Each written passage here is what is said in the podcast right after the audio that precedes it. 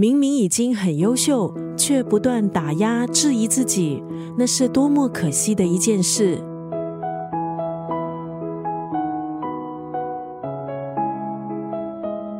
今天在九六三作家语录分享的文字，出自日本心理咨询师根本玉信的著作。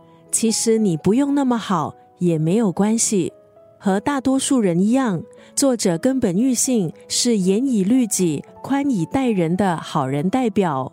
从旁人的眼光看来，明明已经很努力，却不认可自己；明明有令人称羡的价值，却不肯肯定自己。明明深获旁边人的信赖，自己却完全感受不到。这本书从心理学的角度剖析严以律己的实际案例，同时也介绍减压思考的方法。书中每一个单元也附上简单的松绑练习，从自我出发，停止高压的自我霸凌，才能重拾幸福的人生。今天在九六三作家语录就要分享这本书。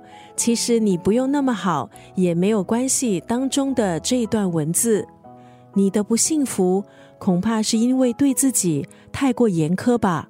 别总是和别人比较，否定自己。有时候还真的必须接受无能为力。让我们一起学习松绑自己的心，学习肯定，还有原谅自己。你的不幸福。恐怕是因为对自己太过严苛吧，别总是和别人比较，否定自己。